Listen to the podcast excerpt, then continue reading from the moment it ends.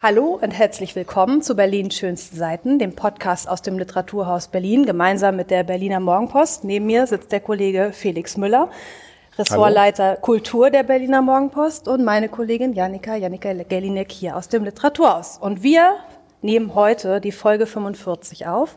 Kleines Jubiläum, Zwischenjubiläum mit einer Spezialausgabe zu Franz Kafka. Wir haben uns nicht weniger vorgenommen, denn, wie Sie alle sicherlich schon mitbekommen haben, ist in diesem Jahr das große Franz Kafka-Jahr zu seinem 100. Todestag. Und dann haben wir gedacht, ach komm, wir nehmen doch auch mal wieder den Franz zur Lektüre und haben uns verschiedene Texte und Erzählungen mitgebracht. Es ist, glaube ich, die Premiere, dass wir alle diesmal alles gelesen haben. Nicht den gesamten Kafka, aber doch die drei Erzählungen, die wir heute vorstellen wollen. Und aber erstmal wie immer so eine kleine, simple Einstiegsfrage. Also wann habt ihr wirklich das letzte Mal Kafka gelesen, so für euch, oder seid Kafka begegnet und jetzt natürlich außerhalb von der Vorbereitung zum Podcast? Felix. Also ähm, bei mir ist es schon Jahrzehnte her, muss ich sagen. Also meine erste Begegnung mit Kafka hatte ich vielleicht so mit 14, 15. Es gab einen Text in einem Deutschlehrbuch auf der Galerie, der mich unglaublich fasziniert hat, der mich sofort irgendwie für diesen Autor ähm, äh, begeistert hat, ähm, äh, woraufhin ich dann sehr viel von ihm gelesen habe. Ich habe Bücher im äh, Regal meiner Eltern äh, gefunden und habe dann, habe ich heute Morgen nochmal überlegt, im Rahmen meines Germanistikseminars ein, ähm, ein, eine Veranstaltung über Humor bei Kafka mhm. belegt. Ähm, aber das ist inzwischen auch 20, 30 Jahre Konntet her. ihr Humor bei Kafka finden? Ja, das ja. gab sehr viel Gelächter im Seminar. Wir haben ja. erstaunlich viel Groteskes, Absurdes und Lustiges entdeckt bei Kafka. Mhm. Also dieses, äh, diese Veranstaltung trat sozusagen, versuchte den Nachweis anzutreten, dass es nicht nur der dunkle, geheimnisvolle, schicksalsbeladene Autor ist, als der er ja gern und häufig und zum Teil natürlich auch zurecht gelesen wird, sondern dass er eben auch eine ganz andere, lichte, humorvolle Seite hat. Ja, Okay, und bei dir, Janika, was ja, erinnerst auch, du? Ja, ich glaube, ich war auch so 15, 16, da habe ich äh, erst die Briefe an Felice gelesen und ähm, hatte ihn dann auch in der Schule in so einem äh, ziemlich tollen Oberstufenkurs, wo wir dann auch in Prag die Orte des Geschehens aufgesucht haben, also zum Beispiel von Beschreibung eines Kampfes oder so. Man, es ist, war dann total spannend und bekam was ganz Anschauliches. Und ich habe jetzt, als ich drüber nachgedacht habe, ähm, nochmal über dieses, äh, ja, diese Beschreibung Kafkaesk nachgedacht, was gerade in dem anklang, was, was Felix gesagt hat und äh, wogegen der Deutschlehrer damals immer so zu Felde zog, ne, dass eben dadurch dieses ganze Düstere und so weiter schon äh, beschrieben zu sein scheint.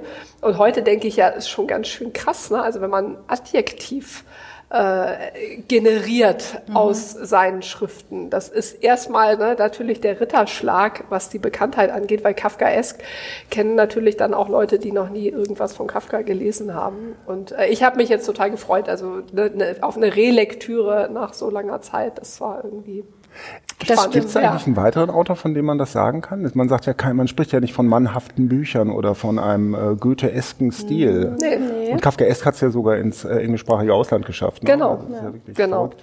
Ja, und ich, ich würde wetten, dass auch fast alle Zuhörer und Zuhörerinnen das in irgendeiner Form dann doch vielleicht gelesen haben, als Schullektüre gerade. Ne? Also vielleicht natürlich nicht unbedingt im Studium oder später, aber ich gehe davon aus, dass irgendwo ein Berührungspunkt mit Kafka in der Schulzeit zumindest sagen wir mal in unseren Jahrgängen stattgefunden hat. Weiß nicht, ob das heute noch so ist, das werden wir dann äh, ja sehen. Bei mir war es äh, ganz klassisch äh, Abi-Lektüre. Also es war Teil der Prüfung ähm, und deshalb musste man das natürlich irgendwie im Deutsch-LK auch durchnehmen. Äh, ich habe aber tatsächlich nicht über Kafka dann geschrieben, weil dann bürgerliches Trauerspiel dran kam. Und das, und das wolltest du lieber das machen? Äh, nee, es, ich durfte dann nicht wählen, weil es ist ja immer so, da kommen drei Themen ja. und zwar auf zwei bereitet man sich vor und Kafka wurde dann nicht gelost, äh, in dem Fall bei mir. Dann war es das bürgerliche Trauerspiel. Aber ich habe natürlich mich trotzdem super vorbereitet und habe dann nochmal nachgeguckt. Ähm, 2017 war ja im Martin-Gropius-Bau, ähm, haben sie den gesamten Prozess, die Handschriften ausgestellt. Daran erinnere ich mich noch. Das ist nämlich eben gar nicht so lange her da hingegangen zu sein und doch sehr fasziniert zu sein, ähm, auch gerade wie man eine Ausstellung in der Literatur konzipiert. Sie hatten eben diese, wie viele Seiten sind das? Ich habe mir das aufgeschrieben, ähm, 103 Seiten oder so, ich weiß nicht genau, die hatten sie auf jeden Fall ausgelegt, so dass man einmal drum herum gehen konnte und sich jede einzelne Handschrift, jeden einzelnen Zettel direkt anschauen konnte. Das fand ich schon sehr faszinierend. Und ich weiß nicht, hast du vielleicht auch gesehen im Berliner Ensemble die Palmann-Inszenierung von der Prozess? Ähm, nee, die startete 2014 und die habe ich gesehen. Also so, es gibt schon auch noch aktuellere Bezüge zu Kafka als jetzt nur Schullektüre oder bei euch im Studium. Also es gab auch mal einen Film mit Jeremy Irons, der Kafka hieß. Der lief auch irgendwann in den 90ern im Kino, äh, den habe ich auch gesehen. Das ist nicht aktuell. nicht so aktuell. Oh, verdammt. Ist Zeit vergangen seitdem. 2017 gilt noch als aktuell, na gut. Ähm, genau, und wir haben uns drei Texte heute besonders vorgenommen. Einmal den äh, Brief an den Vater, einmal in der Strafkolonie und ein Hungerkünstler. Und mein Vorschlag ist, dass du jetzt einmal einsteigst, Janika, zum Brief an den Vater und wir dann versuchen, ja, gemeinsam ein bisschen darüber zu sprechen. Ja, der Brief an den Vater. Ich war total neugierig auf die Relektüre. Ähm, vielleicht ne, ganz kurz noch die Fakten. Ähm, 1919 von Kafka an seinen Vater geschrieben. Also er war zu dem Zeitpunkt 36 Jahre alt ähm, und hat diesen Brief, ich glaube, nach dem Scheitern seines letzten Heiratsversuchs geschrieben, ähm, um einmal ne, diese, diese ganze große äh, teils sehr verkorkste Beziehung zum Vater aufzuarbeiten. Und was ich, ich habe mich jetzt, habe erst gelesen, habe mir dann meine Gedanken gemacht und dann erst nochmal gegoogelt und war ziemlich fasziniert, wenn man Brief an den Vater eingibt. Ne, man bekommt nur Kafka, also es mhm. sozusagen hat hat dieses gesamte Genre äh, Auseinandersetzung mit dem Vater irgendwie mit diesem simplen Brief ähm, äh, okkupiert. Ähm, und für mich war eben einmal äh, diese, diese, ne, das Verhältnis jetzt interessant. Ich habe es halt als, ne, als, als Mädchen gelesen und jetzt, äh, wie, wie stellt sich diese Auseinandersetzung mit den Eltern eigentlich dar? Also jetzt ne, bin, bin ich zehn Jahre älter, fast zehn Jahre älter als Kafka damals war. Und ähm, das, äh, das jetzt nochmal ins, ins Verhältnis zu setzen, also das biografische Interesse und dann eigentlich auch so völlig unvoreingenommen, wie lese ich diesen Brief? Ähm, ich, ne, der ist, ist, ist, ist, ist ja so, wird immer behandelt als ne, die biografische, psychoanalytische Keimzelle seines Schreibens. Irgendwer hat bestimmt gezählt, wie oft das Wort Urteil, wie oft das Wort Schuld, Schuldbewusstsein da drin vorkommt. Das habe ich jetzt nicht gemacht. Ähm, aber eine, eine was bei, bei der Relektüre natürlich spannend war, weil man ja auch in so ein, wie so ein Archiv des eigenen Lesens hinabsteigt. Wie geht ihr denn eigentlich um mit, mit so alten ähm, Kommentaren von euch in den Büchern. Ich wollte jetzt sowas dazu schreiben, das kam mir irgendwie dann philologisch nicht korrekt vor, weil ich dachte, ja, dann kann man ja gar nicht mehr erkennen, was ich damals annotiert habe und was ich heute annotieren würde. Muss ich da jetzt das da, also bisschen quatschig, aber ich, ich finde ja ganz oft meine, meine Anstreichungen von damals irgendwie vollkommen sinnfrei oder kann mir überhaupt nicht mehr, kann nicht mehr rekonstruieren, was ich da genau gemeint habe. Ähm, wie, wie, wie geht ihr damit um? Äh, lest ihr da einfach drüber? Schreibt ihr noch was dazu? Ähm, macht ihr ein Fragezeichen an? Also der erste Impuls ist tatsächlich auch immer grübeln. Was, was sollte das? Warum? Also man, man tritt in so eine Art, ähm, man, man fragt sein 20 Jahre jüngeres Ich, was, was, warum war das damals für dich so wichtig? Warum kommt es mir jetzt nicht mehr wichtig vor? Das zum einen und ich, bei mir haben auch einige dieser Ausgaben so gelitten unter diesem unter dieser Anstreichemanie, die ich eine Zeit lang hatte, ähm, dass ich mir dann tatsächlich auch neue Ausgaben besorgt habe. Also okay. ähm, ich habe die erst die ähm, ähm, Ausgaben meiner Eltern zerlesen und mit verschiedenen Buntstiften angestrichen und bei Kafka kann man ja fast jeden Satz unterstreichen aus den verschiedensten Gründen. Und irgendwann war es dann auch nicht mehr möglich und mhm. die Seiten fielen raus und irgendwo habe ich die das noch. Das ist aber toll. Ja. Ähm, äh, also ich habe meins ja auch nochmal mitgebracht, ne? Mhm. aber das ist so klassisch Schullektüre in diesen verschiedenen ja. Farben gekennzeichnet. Ich hoffe, man kann das jetzt mal sehen, zumindest die das den Podcast im Video sehen. Ich habe mich total gefreut, weil ich das irgendwie lustig fand. Ist ja jetzt natürlich auch nicht mein Studium gewesen, ne? sondern irgendwie Schullektüre. Ich finde, das, das ist dann nochmal ein bisschen was anderes. Aber es ist wie so ein Gruß aus der Vergangenheit Ähm, ich konnte es noch äh, relativ gut lesen. Ich habe aber am, äh, im Brief an den Vater dann eine ganz andere Handschrift äh, entdeckt und befürchte, ich habe dieses Buch geklaut bei, einem Schulkameraden oder Schulkameradin. Deshalb äh, dachte ich jetzt auch so, okay, interessant. Also gut, das äh, habe ich jetzt nicht verheimlicht. Ich, ich habe mich eigentlich gefreut, wie so ein Gruß aus der Vergangenheit. Ja, das, ja, das ist es auf jeden Fall. Es war nur dann eben genau, wie, wie schreibt sich dann eigentlich ne, die Relektüre da rein? Oder ne, ich habe hab dann einfach äh, andere Kommentare dazu gemacht, was dazu führen wird, dass das Buch jetzt auch bald nicht mehr lesbar ist. Ähm, hatte dann auch ziemlich schnell meine heutige Lektüre oder was ich daran wirklich äh, heute faszinierend finde. Und das ist eigentlich der Brief als ein fantastisches rhetorisches Dokument. Ähm, ich wurde an ein, ein äh, anderes ähm, Studieninteresse erinnert, an, an Cicero und De Oratore. Ähm, habe Sonja vorhin schon gestanden, ich kann meine gesamten Uni-Notizen wegschmeißen, weil ich kann nicht mehr, nichts, nichts Brauchbares war irgendwie über Rhetorik und rhetorische Stilmittel darin aufzufinden, sondern nur immer irgendwie mittendrin Gedankengänge, die ich wahllos irgendwo notiert habe. Aber ich finde, das ist eigentlich das auffälligste an dem Brief, wie unfassbar gut das rhetorisch gebaut ist, so dass von dem Vater am Ende einerseits nicht mehr viel übrig bleibt und zum anderen unter Beweis gestellt ist, was da eben für ein äh, ja, eminent guter Schriftsteller am Werk ist. Und ähm, diese ganze, glaube ich, primär äh, rezipierte ähm, oder das rezipierte Element ne, seiner unglücklichen Kindheit, dieses superdominanten Vaters, ist für mich äh, im Vergleich damit eigentlich in den Hintergrund getreten, mhm. äh, angesichts der Bewunderung für, für, für diese Rhetorik. Und das sind tatsächlich, also wie gesagt, ich kann das nur noch bruchstückhaft rekonstruieren, weil meine Uni-Aufzeichnungen so sinnlos sind, aber es sind wirklich so, so Elemente erkennbar. Äh, gleich, gleich zu Anfang nimmt er die Argumentation des Vaters vorweg. Ne, da sagt er ja, dir stellt sich das wohl ungefähr so dar.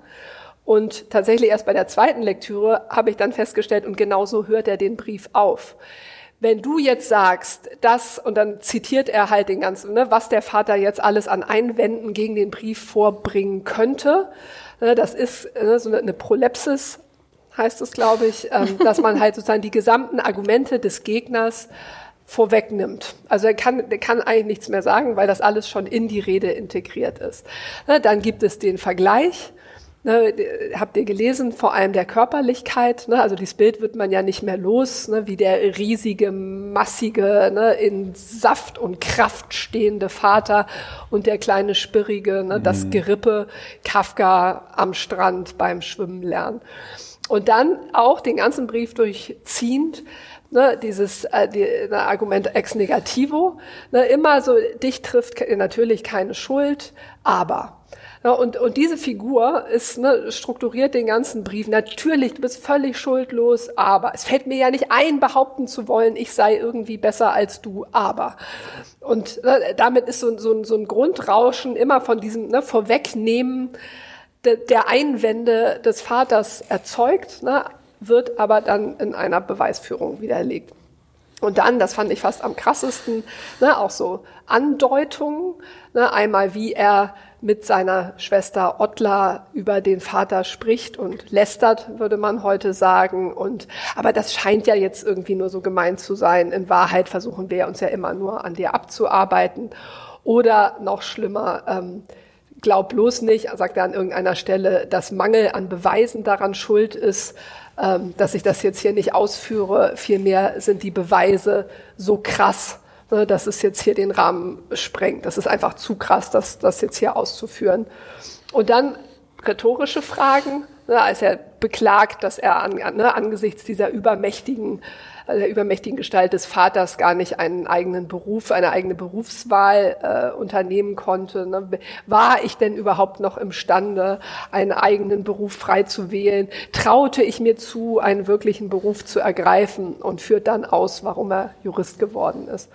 Und dann auch so ganz nebenbei analysiert er die rhetorischen Möglichkeiten des Vaters ne, mit Ironie, mit Selbstanklage, ne, irgendwie mit Einschüchterung, diese Palette, das fächert er so nebenbei auf und zeigt dabei, das war jetzt so mein, mein, mein, meine, mein Endeindruck des Vaters, eigentlich einen relativ klassischen Vater der Jahrhundertwende, sage ich mal, der, ne, des, des aufstrebenden Bürgertums. Also der Vater kam ja aus, aus, aus dem Proletariat und ähm, zeigt eigentlich, äh, Zitat, ne, die, in seiner Erziehung die Söhnebehandlung des jüdischen Mittelstandes oder zumindest den Werturteilen dieses Standes.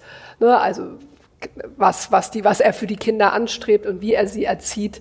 Ähm, damit da unterscheidet sich äh, Hermann Kafka nicht von den anderen Patriarchen seiner Zeit eigentlich. Also, und das dann so, finde ich, summa summarum, äh, ist dann eigentlich, ne, dieser, die, ist, bedeutet, dass dieser Brief nur die, ne, die, den, den, den fertigen Schriftsteller, der ja zu dem Zeitpunkt auch irgendwie alle wesentlichen Sachen schon geschrieben hat, äh, ne, in, in, in, in, in seiner gesamten Pracht vorführt. Und äh, es ist ja eigentlich fast ein bisschen tragisch vor dem Hintergrund, ne, dass der Vater den Brief ja, soweit ich weiß, nie gelesen hat. Er ist, ist ja auch erst posthum veröffentlicht worden. Und dieses ganze ähm, Mitleid, was, was, was man natürlich auch ne, rein inhaltlich äh, aus dem Brief ziehen kann, ne, mit, mit einem offensichtlich sehr unter seinem Vater leidenden Kind, das ist bei mir total in den Hintergrund getreten ähm, angesichts dieser rhetorischen Meisterleistung. Ich weiß nicht, wie es euch ging. Also ich habe den Brief an den Vater, als ich ihn zum ersten Mal gelesen habe, tatsächlich auch in Bezug auf mich gelesen. Also ja, hier wird, äh, also ich, natürlich hat sofort mein Vater eine Rolle gespielt in der Lektüre dieses Textes und mein Verhältnis zu meinem Vater. Ähm, und äh, das ist natürlich eine ganz andere Sichtweise auf den Text als die, die ich heute habe, die du auch zu haben scheinst, wo ich wirklich auch andere Sachen sehe und für wichtig halte. Ähm, und auch irgendwie erkenne, wie sehr die wesentlichen Motive die, äh, dieses schriftstellerischen Werks in diesem Brief äh, ähm, schon enthalten sind oder eingearbeitet sind. Von Schuld, ähm, von, von, ähm, von Verstrickung, von äh, ähm, sich irgendwie nicht zugehörig fühlen, die Körperlichkeit, die bei Kafka überall so eine große Rolle spielt. Du sagtest schon, der massige, präsente Vater und der äh, irgendwie mit seinem Körper hadernde, dürre Sohn. Ähm, das sind alles so Motive, die auf faszinierende Weise da irgendwie komplett ineinander gehen. Und dass der Vater ein Wort wie Ungeziefer im Munde mhm. führt, also sozusagen eins der Kernwörter des ersten Satzes der Verwandlung, ähm, ist natürlich irgendwie, da ging mir auch ein Licht auf. Das war mir vorher auch nicht aber, aufgefallen. Aber ist es nicht interessant, dass er den Brief nach diesen ganzen ja. Werken schreibt? Ja. Also man könnte man nicht sogar behaupten, er hat das alles schon äh, als Schriftsteller durchexerziert und hat jetzt das gesamte Material zur Verfügung, um den Brief zu schreiben, weil es ist gar nicht erst die Biografie und dann arbeitet er sich mühsam da mit seinen Erzählungen raus, sondern das ist schon alles da. Aber deshalb würde ich auch behaupten, dieser Brief war nie intendiert, äh, dass der Vater ihn überhaupt liest. Der ist auch nicht für den Vater geschrieben, mhm. sondern das ist ja irgendwie klassisch, was man vielleicht aus der Psychologie auch macht, eine Auseinandersetzung sozusagen mit eigenen Themen, meinetwegen Traumata oder Geschichten, die man mit anderen Personen hat. Solche Briefe schreibt man auch an Verstorbene Verstorbene oder an Menschen, mit denen man sich einfach nochmal auseinandersetzen möchte. Das ist ein ganz klassischer, sag ich mal, psychologischer Trick, um sozusagen über so etwas auch hinwegzukommen. Also ich könnte mir sehr gut vorstellen, man weiß man es natürlich nicht, aber dass es gar nicht intendiert war als mhm. Brief, der abgeschickt werden sollte, sondern gerade in so einer Rückschau, in so einer als erwachsener 36-Jähriger, der eben schon ein Werk vorzuweisen hat, dann einfach nochmal sozusagen das mit aufgreift, aber eben auch nutzt. Also ich fand ihn unheimlich aktuell interessanterweise, obwohl Familien natürlich heute anders funktionieren und nicht mehr so patriarchal aufgebaut sind. Und doch hat man doch in Familien heute immer noch Machtstrukturen. Mhm. Und wenn man jetzt sozusagen die mal loslöst von diesen Genderrollen und natürlich sind die alle nicht mehr so fix wie vor 100 Jahren, ähm, finde ich es aber trotzdem wahnsinnig psychologisch aufregend, wie er das macht und das auseinander dividiert, wer so welche Rolle in der Familie hat. Und dann kann man abstrahieren, dann geht es eben auch nicht mehr um Hermann Kafka und die Mutter und die drei Schwestern und im Übrigen ja auch die verstorbenen Brüder. Ich meine, die werden ja auch am Rande noch erwähnt, also äh, Familienmitglieder, die nicht mehr sind oder die nur kurz da waren. Ähm, das fand ich bei der Relektüre jetzt total interessant zu sehen, dass es sehr zeitgemäß ist, wenn man sozusagen dieses patriarchale abzieht und dann aber einfach guckt, wie funktionieren solche Familienstrukturen. Das hat mir, hat mir sehr gut gefallen. Ja, ich fand ja, eher zeitgemäß, ähm, aber da, da wäre so ganz interessant, äh, wo ist die Schallgrenze? Ne? Irgendwann dachte ich, so Leute, jetzt ist halt mal Schluss. Ähm, irgendwas, was ne, im Leben nicht funktioniert, an den Eltern abzuarbeiten. Also ab wann ist eigentlich diese Schallgrenze, dass man jetzt diese eigene Verantwortung übernehmen muss. Ich glaube, die hat nicht mit Alter was zu tun, sondern die hat was mit Auseinandersetzung zu tun. Mhm. Also ich glaube, es kann bei manchen Leuten 90 Jahre dauern, wenn, dass sie ihr Leben annehmen und sagen, es ist mein Leben, dafür trage ich Verantwortung und bei anderen dauert es eben nicht so lange. Und das ist ja, glaube ich, eine Form der Auseinandersetzung, um das auch sich anzueignen. Also so eine Art Brief kann auch eine, ein Weg dahin sein, eben nicht die Schuld jemandem anders zu geben, weil er hat ihn ja nicht direkt konfrontiert. Ja, aber wenn du sagst, der ist gar nicht intendiert gewesen, dann denkt man ja gut, das hat er doch eigentlich alles schon in seinen Werken gemacht. Das sind ja ne, die, die Themen parallel zu führen, das ist ja irgendwie offensichtlich. Warum ist der Brief dann noch nötig? Weil er die direkte Ansprache an den Vater ist. Also das sozusagen also nur die Form. Die Form. Genau, also was weiß ich. Ja. wir, wir stochern ja, ja hier äh, wir wissen auch ein ja auch nicht so genau, zusammen, genau, ob, also ob er das tatsächlich, also dass das nicht zur Veröffentlichung mhm. bestimmt war, wissen wir schon, ne? denn sonst hätte er irgendwie nicht Max Brot beauftragt, alles zu verbrennen. Ähm, aber ob er das tatsächlich irgendwie auf dieselbe Weise im selben Modus geschrieben hat, wie er beispielsweise die Verwandlung geschrieben hat oder das Schloss, das wissen wir ja nicht. Ne? Also mhm. oder ob es tatsächlich in erster Linie an den Adressaten gerichtet war. Das wissen oder wir weiß nicht. man das genauer? Weiß man nicht, ne? Ja, ist auch, ich glaube, ist ja auch egal. Ja.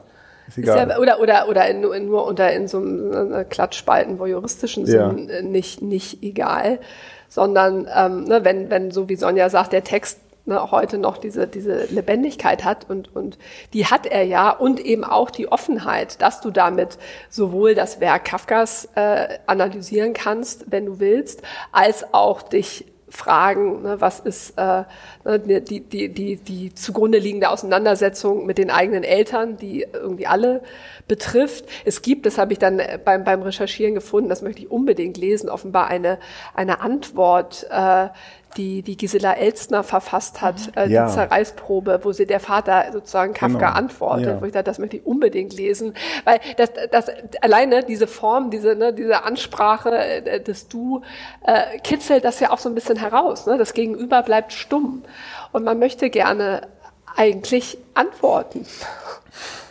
Ja, vielleicht äh, magst du noch einen Satz dazu sagen, weil am Ende dreht er das ja sozusagen nochmal eine Schraube weiter wenn er den Vater vermeintlich antworten lässt. Genau, das meinte ich ja am Anfang ja. mit diesem, ne, dass er da diese ganzen Argumente, da nimmt er ja auch in erstens, zweitens, drittens mhm. ne, den Vater, äh, ne, alle Gegenargumente gegen seinen Brief vorweg und löst das auf, indem er sagt, ja, aber es sind ja gar nicht deine Worte, sondern meine und verurteilt den Vater damit zum vollständigen zum Schweigen. Schweigen. Ja.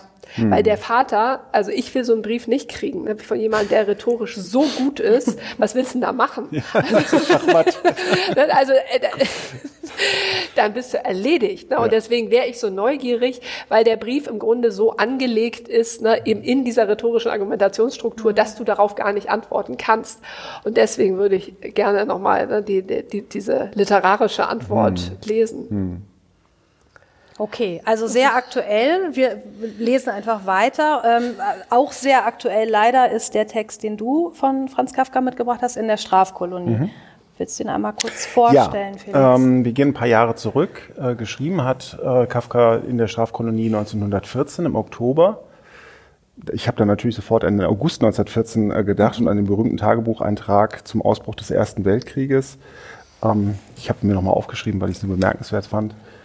Ähm, Deutschland hat Russland den Krieg erklärt, nachmittags Schwimmschule. Mhm. Ähm, natürlich darf man nicht den Fehler machen, das jetzt im Lichte dieses, dieses historischen Rahmens zu lesen, ähm, denn der Krieg war nicht da angekommen, wo Kafka sich aufhielt und hat tatsächlich, wie man ja auch diesen Zitat in so eine große Rolle für ihn nicht gespielt.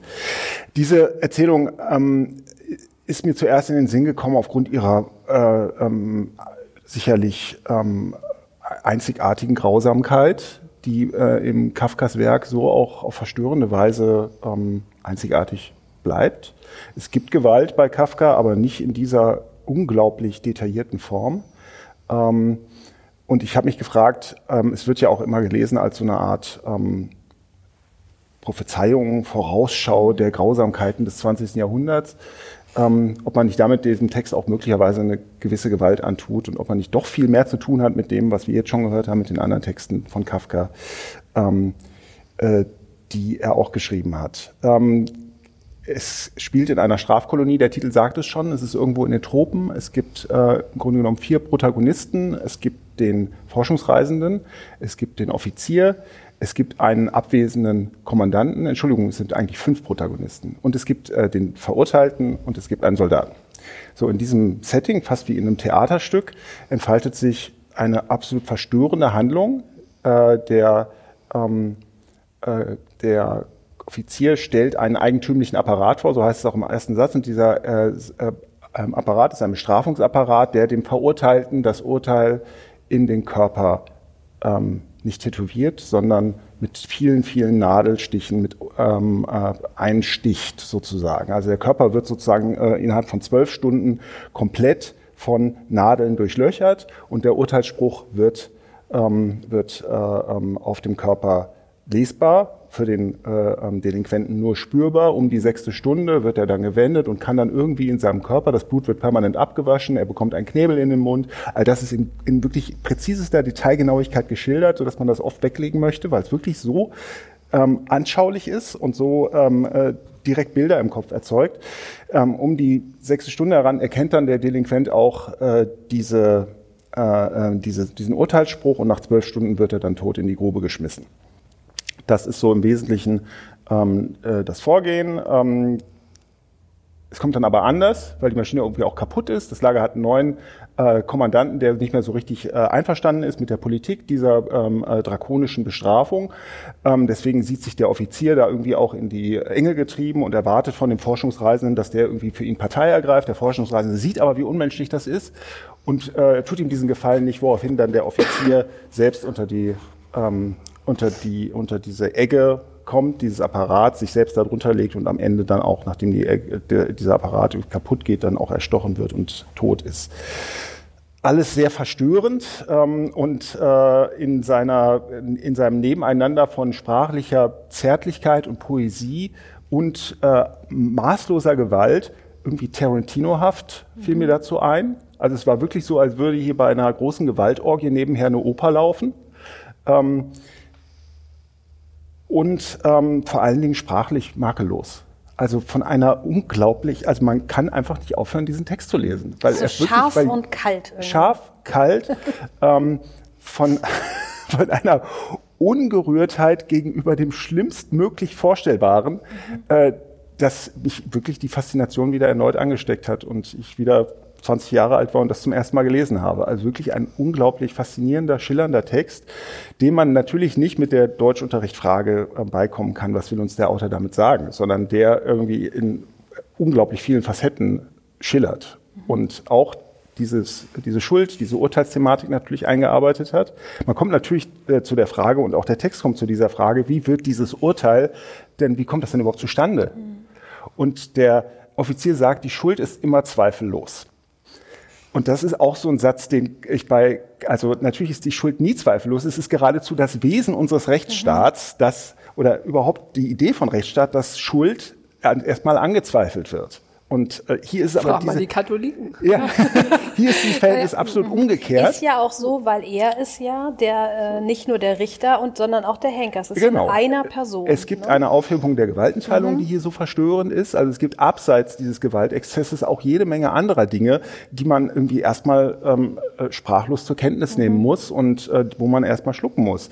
Und wie so oft bei Kafka tun aber alle Beteiligten in dieser Erzählung so, als wäre das ja irgendwie, ja, das ist irgendwie jetzt eine kleine kleine Irritation, aber wir machen erstmal weiter. Ne?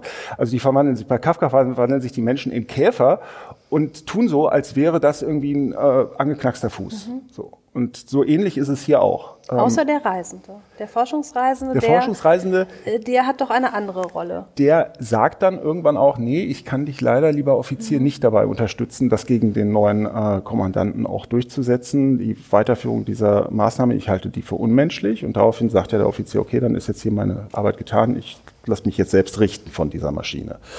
Ähm, aber er tut es auch nicht in der Form, die man für, für normal halten würde. Ne? Er sagt sich erstmal, ach ja, eigentlich müsste ich jetzt sagen, hm, ist ja, das ist ja nicht doll, aber andererseits, die können dann zu mir sagen, du bist ein Fremder, sei still.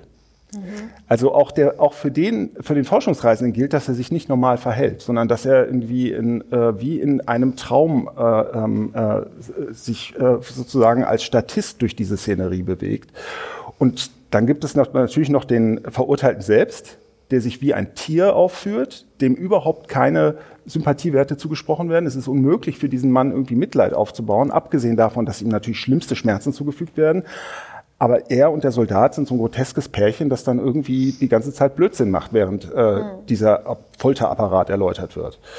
Also ähm, das auch dieses, das, da, da geht's dann für mich auch schon wieder ins Humoristische, weil das ist so absurd, dass ich, dass ich darüber auch lachen kann tatsächlich. Auch wenn hier wirklich von den schlimmsten schlimmst denkbaren Grausamkeiten die Rede ist. Ja, was, ich, was ich nicht mehr in Erinnerung hatte, dass ja eigentlich fast alles Dialog oder beziehungsweise Monolog ist. Also ne, man, man hat natürlich, wenn man das, glaube ich, einmal gelesen hat, dann wird man nie wieder vergessen, was diese Maschine tut.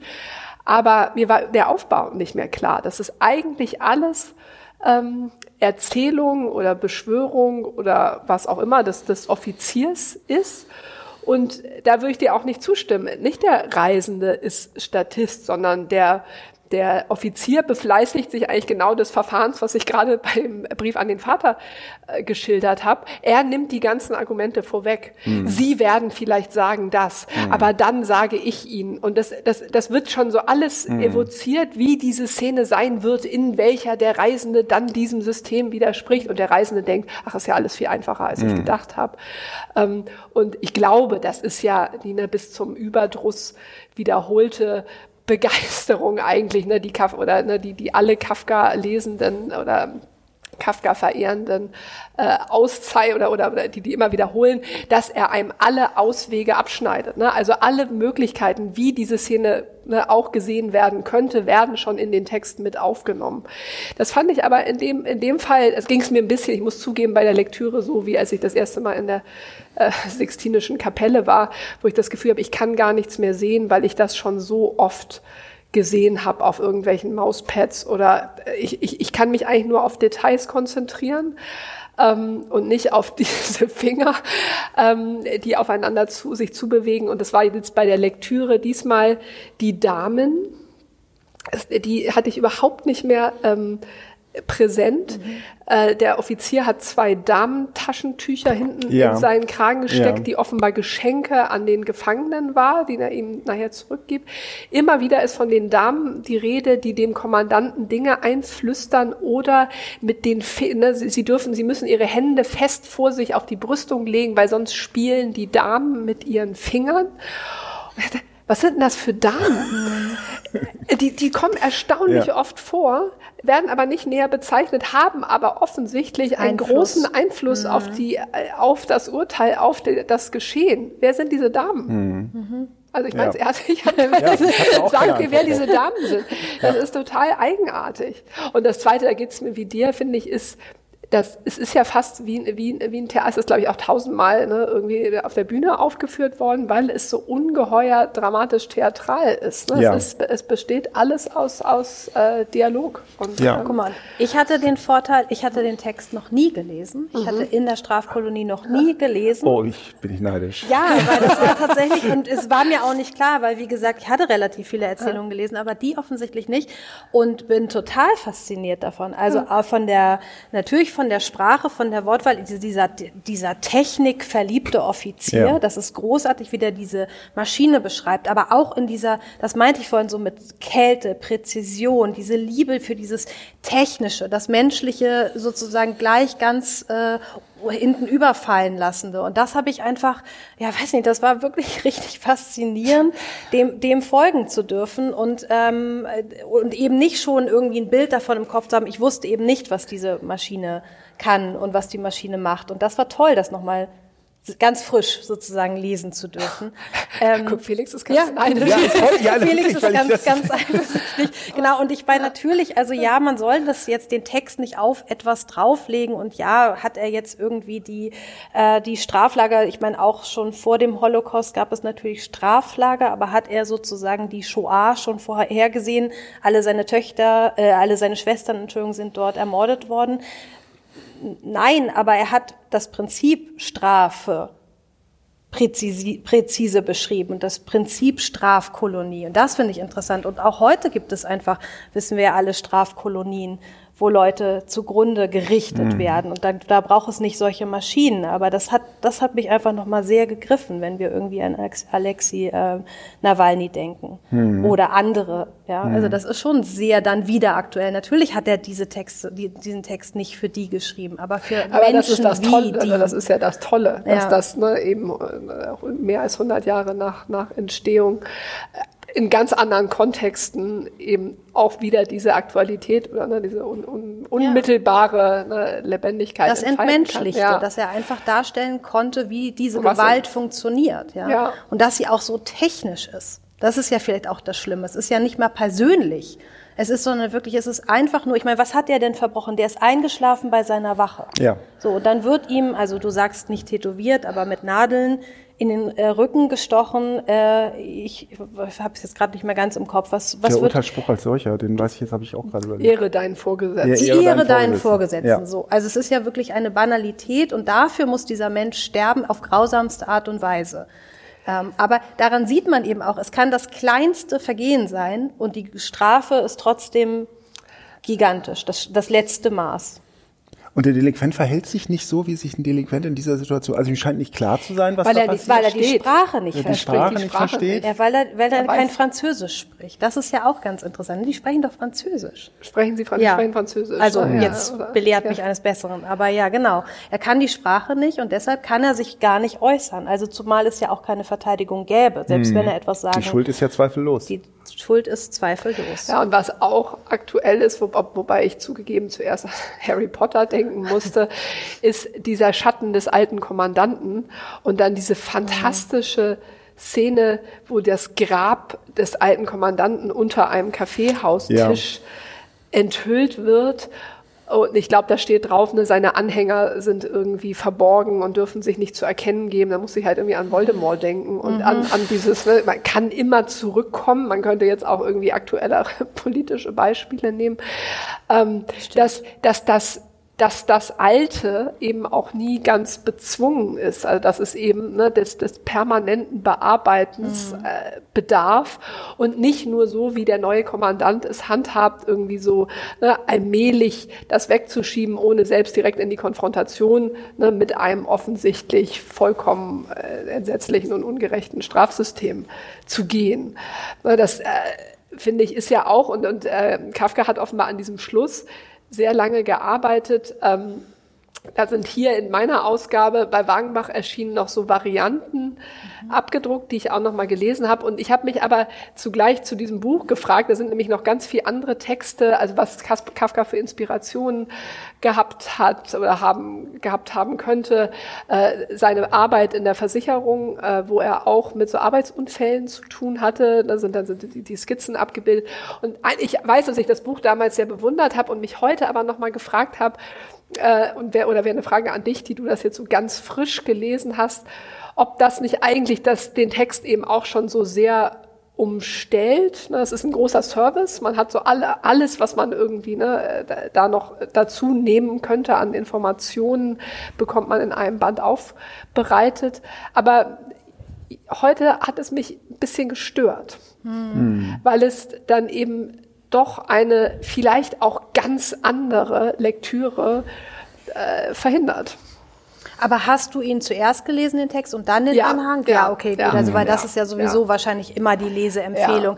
Ja, keine Ahnung, ich habe natürlich trotzdem auch jetzt nicht Kafka völlig äh, frei von irgendwie äh, Wissen und Klischees und so weiter lesen können, das nicht. Aber ich habe dazu jetzt nicht noch einen Anhang gelesen. Also ja, aber schon allein, ne, da ist hier, ne? hier ist so, ein, so ein Foto drauf von einem Strafgefangenen, ne, der äh, so ein historisches Foto. Aber die Bilder von Strafgefangenen, die, die habe ich die auch hat man, Kopf. hast du auch so im Intus, Ob ich da jetzt noch mal auf dem Cover ein Bild habe oder nicht, das äh, lenkt mein Lesen, glaube ich, nicht wesentlich äh, noch in eine andere Richtung, sondern die sind einfach so einprägsam und deshalb natürlich doch schon die Straflager, die es irgendwie mhm. von den Gulags bis hin zu, ja, genau, bis heute gab und gibt leider. Ähm, wir haben das mit den Damen nicht geklärt, aber ja, ich, ähm, habe das nicht vergessen, weil ähm, in Ein Hungerkünstler, der Erzählung, die ich jetzt mitgebracht habe, ähm, kommen ja auch Damen vor. Ja. Und vielleicht kommen wir da ja dem Ganzen ähm, auf die Sprünge. Ähm, ein Hungerkünstler ist eine Erzählung, die 1922 entstanden ist und aber gleichzeitig auch ein Sammelband, der 24 erschienen ist und ist das, äh, das letzte Buch was Kafka veröffentlicht hat. Ähm, und in diesem Sammelband sind vier Erzählungen, ein Hungerkünstler, erstes Leid, eine kleine Frau und Josephine, die Sängerin oder das Volk der Mäuse. Und ich wollte erst alle vorstellen, aber ich denke, wir konzentrieren uns lieber auf einen Hungerkünstler. Ähm, ich finde, dass es, das war eine Relektüre wieder, ähm, aber irgendwie hatte ich das Gefühl, ja, es ist so lange her, ich kann, kann mich dem auch frisch irgendwie wieder widmen. Ähm, es geht um eine Kunst, die um die Jahrhundertwende groß war, nämlich das Hungern ähm, als Kunstform. Menschen, die sich sozusagen aus, selber ausgestellt haben oder ausstellen haben lassen, sogar in einem Käfig öffentlich auf Marktplätzen und öffentlich gehungert, also gefastet haben und gezeigt haben, dass es eben möglich ist, ohne Nahrungsaufnahme wochenlang zu überleben in dem Text geht es ganz viel auch darum, wie lange das möglich ist. 40 Tage, eine sehr symbolische Zahl, spielt eine große Rolle.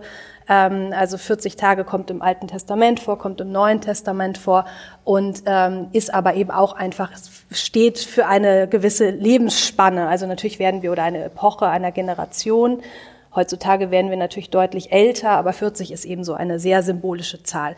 Es geht um einen Hungerkünstler, der eher gen Ende dieser Ära sozusagen noch auftritt. Er ist relativ berühmt und bekannt, reist mit seinem Impresario, auch so ein ganz tolles Wort, ähm, durch Europa und äh, zeigt eben seine Kunst, das Hungern.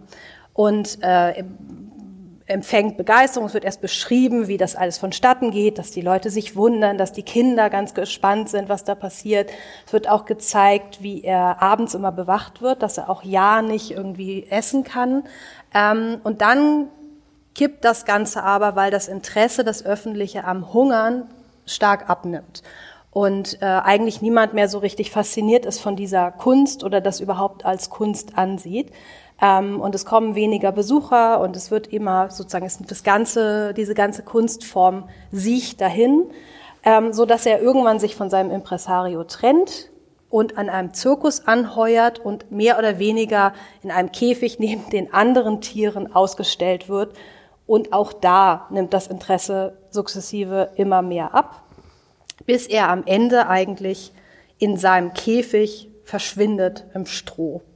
Also man weiß es auch nicht so ganz genau. Er, er ist einfach, er löst sich auf. Ähm, das Hungern ist auch nicht mehr als Konzeptkunst zu verstehen, sondern ist einfach nur noch Zustand, den er permanent macht. Er geht dann auch deutlich über diese 40 Tage hinaus. Ähm, und am Ende wird sein Käfig sauber gemacht und ein Panther darf darin wohnen und kraftstrotzend ähm, sozusagen die Attraktion des Zirkus werden. Das ist kurz zusammengefasst die Geschichte. Und ähm, ich habe sie gelesen, wahrscheinlich wie viele andere auch, weiß ich nicht, könnt ihr ja noch mal sagen, als Symbol für das Künstlertum schlechthin. Also für die Art und Weise, wie er sich eben als vielleicht auch als Künstler, als Schreibender definiert hat. Er muss schreiben. Es gibt gar keine andere Art zu leben als schreibend für ihn. Also das ist eben auch immer das Thema des Hungerkünstlers, dass er eigentlich, das Hungern gar nicht so schwierig ist, dass es das Einzige ist, was er kann und dass er eigentlich hungert, weil er nie etwas gefunden hat, was ihm schmeckt.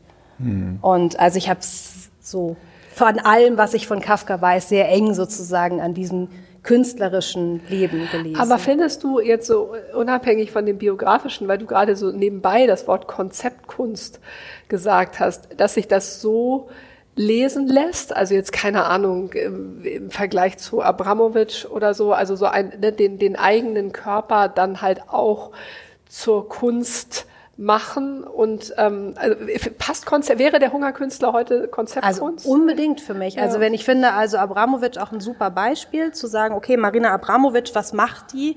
Die äh, zerstört ihren Körper, weil gerade die ritzt sich irgendwie mit einer Rasierklinge einen Stern auf die Brust, die legt sich auf äh, Eisblöcke, also die geht sozusagen ins Extreme mit ihrem Körper und für mich wäre ein heutiger Hungerkünstler oder damals auch ein Konzeptkünstler, eine Konzeptkünstlerin, die mit dem eigenen Körper guckt, an die Extreme ranzugehen. Wie weit kann ich meinen Körper und mein Geist, das geht ja auch darüber hinaus, es ist ja nicht nur das Körperliche, sondern auch das Aushalten, das Ertragen, ähm, für eine höhere Sache etwas tun im Sinne der Kunst. Ähm, ja, für mich ist, wäre das ein Konzeptkünstler. Ist ja interessant, dass gleich in der Folgeerzählung von einem Trapezkünstler die Rede ist, der ja. dann irgendwie sich, wo es ja auch wieder auf eine ganz rührende Weise drollig wird, ähm, der sich dann irgendwann entscheidet, nur noch auf Trapezen zu leben und unter dem Dach irgendwie und dann wird es mal schwierig, wenn sie umziehen müssen und so weiter. Ich habe diesem Text auch eine unglaublich liebevolle Zuwendung dieser Lebensform, gegenüber dieser Lebensform entnommen. Mhm. Also äh, das macht diese Texte so im Gegensatz zu dieser eiskalten Strafkolonie, wo es ja irgendwie auch ums Schreiben geht. Ne? Also es wird dem, dem in den Körper wird was eingeschrieben. Stimmt. Das hat was mit dem mit mit mit Kafkas Künstlertum zu tun, eindeutig. Aber hier sehe ich doch irgendwie eine, wie soll ich sagen, eine größere, ähm, Um.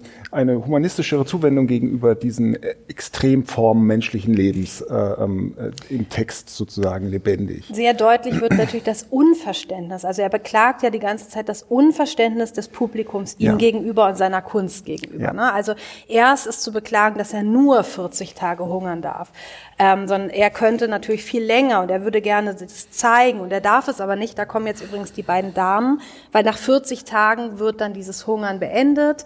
Der Impresario lässt zwei junge Damen kommen, um ihn, also erst kommen zwei Ärzte in den Käfig, untersuchen ihn und dann kommen eben diese jungen Damen, um ihn sozusagen abzuholen müssen ihn stützen, er wehrt sich aber eigentlich noch und dann schüttelt ihn der Impresario so ein bisschen zurecht, wie so eine Marionette, hatte ich das Bild im Kopf, und dann tragen die ihn da raus aus dem Käfig und dann muss er eben seine äh, Krankenmahlzeit zu sich nehmen. Aber Speise. Wo, seine Speise. Krankenspeise zu sich nehmen. Ähm, und genau, wofür stehen die jungen Damen da? Also die erst wollen sie ihn tragen, dann müssen sie ihn tragen, finden es auch, glaube ich, ein bisschen eklig. Ähm, aber wo, wofür sind die da?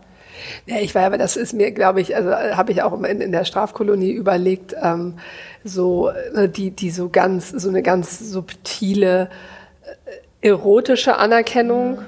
Ähm, ne, das sind auch die Damen und ne, die, die sofort ne, so, so eine Aura von, von, von Eleganz und Höherstehendem vermitteln. Und dass wenn die Damen einen anerkennen, ne, dann ist man ich weiß nicht, ob erotisch oder gesellschaftlich irgendwie schon einen Schritt weiter, mhm. aber das finde ich ist jetzt noch so ein bisschen mau. Bei der Strafkolonie hatte ich eher das Gefühl, dass sie einflüstern können, ne? dass sie auch eine Richtung vorgeben können, dass sie sozusagen den Kommandeur auch in gewisser Weise lenken. Also da hat es fast so was wie von aus zweiter Reihe regieren. Andeutung. Mhm. Das ist es jetzt bei den tragenden Damen hier nicht. Ähm, naja, oder, oder es ne, wäre dann ganz im Gegenteil nicht, nicht ne, die erotische Anerkennung, sondern das erotische Versagen. Ne, sie tragen einen ne, offenbar zur Liebe nicht mehr fähigen ähm, Mann durch, ne, der zu Recht aus dem aus dem Käfig, also das ja ne, aus seiner aus seiner Wirkungsstätte so dass ähm, keine Ahnung. Kann man vielleicht generell sagen, dass die Damen in all diesen Erzählungen irgendwie immer also als so Zaungäste so ein bisschen Intaktheit in diese kaputte Männerwelt einbringen irgendwie. Also wir haben es ja da immer mit Protagonisten zu tun, die in irgendeiner Weise prekär oder beschädigt oder irgendwie also zu vital mhm. und äh, ähm, aufbrausend oder eben das Gegenteil in sich selbst verschwindend klein sind. Und die Damen sind irgendwie, also so lese ich das zumindest oder so kann, kann man es möglicherweise lesen. Ähm, die bringen, also vielleicht ist das aber auch meine Projektion, Die bringen sowas wie Zivilisiertheit, Leben, mhm. Normalität, Zuwendung, Liebe, solche Sachen bringen die äh, als Motive. Also da will, nein, nein, nein, nein, nein, nein, das kann, das kann, kann ich so nicht stehen lassen. Nee, mir hat eher, was du gerade gesagt hast, ist, ist total gut gefallen, ja. dieses, ob, ob in diesen, ich sag mal in Anführungszeichen, Zirkuserzählungen, ne, also Josephine, die Sängerin, können ja. wir ja vielleicht auch mit in den Kontext nehmen, dass da eher so was ja, ne, zärtlich slash verspielt slash humanes im Gegensatz zu dem bösen Kafkaesken mhm. äh, ne, der, der Urteil, der, des Urteils, der Schuld, des Schuldbewusstseins ist. Ich dachte gerade so, ah schön, ich musste kurz an Charlie Chaplin denken, ähm, der irgendwie, finde ich, so ikonografisch da auch so ein bisschen mit, mit drin ist. Das gefällt mir, glaube ich, besser als die Damen jetzt nur qua schwaches Geschlecht. Ähm, nee, um so, Gottes Willen, das wollte ja, ich aber nicht sind, sagen. Die haben Im nichts, Gegenteil. Die machen ja nichts. Das ist eine völlig gesichtslose, ich finde ja. die eigentlich extrem grausam. Ja. Ja, mir, für mich sind die auch ja? vor allen Dingen die in der Strafkolonie die sozusagen so im Hintergrund agierenden. Und die anderen, die sind nur ausführend. Also die, eigentlich wollen die das auch gar nicht. Die wollen ihn da gar nicht raustragen. Also sie am Anfang ja, weil das natürlich irgendwie eine tolle Situation ist und dann müssen sie es irgendwie machen. Also das finde ich auch irgendwie äh, schwierig. Äh, das war nur ein Vorschlag. An dieser Rolle. Was machen wir mit dem? Gut, dann noch die Frage an die Germanisten, geballte Germanistenkraft. Was machen wir jetzt mit dem Panther? Äh, der ähm. da kommt. Das ist dann der, der kraftvolle Gegensatz zum schwächelnden Künstler, oder? Rilke. Das? das? ist Rilke, ja? Okay. Nein, also ja, also ich glaube, dass man häufig ähm, äh, diese Gegensatzpaare von äh, ähm, äh, zum, äh, zum äh, Erlöschen, verschwindend, irgendwie körperlich äh, am, äh, am Ende und totaler Vitalität. Mhm. Diese, dieses Gegensatzpaar auf körperlicher Ebene findet man bei Kafka ganz häufig. Und so sehe ich das auch. Der letzte Satz der Verwandlung bezieht sich auf ein junges Mädchen, das ihren Körper, ihren jungen Körper dehnte. Ja. Vorher haben wir über, ich weiß nicht wie viele Seiten, 90 Seiten von der komplett äh, abgefertigten Gesundheit eines, äh, ähm, eines Menschen namens Gregor Samsa gehört, der wirklich am Ende ist. Am Ende steckt ihm auch ein Apfel im, im Panzer. Äh, der, das entzündet sich, die Wunde wird ausgiebig geschildert. Also diese, diese Körperlichkeit ist komplett abgewirtschaftet und das wird gegenübergestellt dieser dynamischen Lebendigkeit in dem einen Fall des jungen Mädchens, in dem anderen Fall des Panthers. Also das ist so ein Motiv, das man immer wieder sieht. Das jetzt auszudeuten, möchte ich anderen überlassen. Das gibt es Gut. ja, oder willst du noch, noch was ergänzen? Ja, ich habe gerade überlegt, mhm. aber dann, dann, dann wären wir schon bei unserem nächsten Kafka-Special, weil ich das, ich habe die Verwandlung jetzt nicht nochmal gelesen, aber dieses Bild auch noch sehr deutlich vor Augen, dass man, glaube ich, aber eben auch noch ganz anders interpretieren kann. Ich habe gerade überlegt, wie das dann im Verhältnis zu dem Panther stehen könnte, dass sie da noch einen jungen, dehnbaren Körper hat. Mhm. Also da sieht man schon das nächste Opfer. Mhm. Oder dass sie eben, da erinnere ich jetzt den Verlauf der Erzählung nicht mehr ganz genau, aber eben sie voll angekommen ist in dieser entsetzlichen bürgerlichen Enge, mhm. in der diese Familie geschildert wird während hingegen er als das vermeintliche Ungeziefer da eben dann raus ist. Hm. So, aber das äh, führt jetzt zu weit, beziehungsweise ins nächste Kafka-Special. Ja, aber vielleicht das nächste Kafka-Special ist ja schon ein Hinweis, weil ja. vielleicht magst du erzählen, wer nächste Woche Montag zu uns ins Literaturhaus kommt. Genau, am 4.3. kommen Daniel Kehlmann und David Schalko und stellen ihre kleine Kafka-Miniserie erstmals vor, Weltpremiere hier im Literaturhaus, die dann Ende März an ARD und ZDF ausgestrahlt wird. Genau, und im November planen wir mit Nico and the Navigators eine gemeinsame Veranstaltung, mehrtägig, zum äh, Brief an den Vater. Also da können Sie sich auch schon mal drauf freuen, könnt ihr euch drauf freuen. Es ist ja das ganze Jahr Kafka, ja, das ist ja das Tolle. Und auch hier im Literaturhaus Berlin. Und wer weiß, vielleicht machen wir auch noch eine weitere Podcast-Folge zum Kafka. Ja. Ja, ich danke euch jedenfalls sehr viel für diesen schönen Podcast heute und äh, ja, wünsche euch allen noch einen schönen Tag und wir hören uns in zwei Wochen wieder. Wiedersehen. Tschüss. Vielen Dank. Tschüss.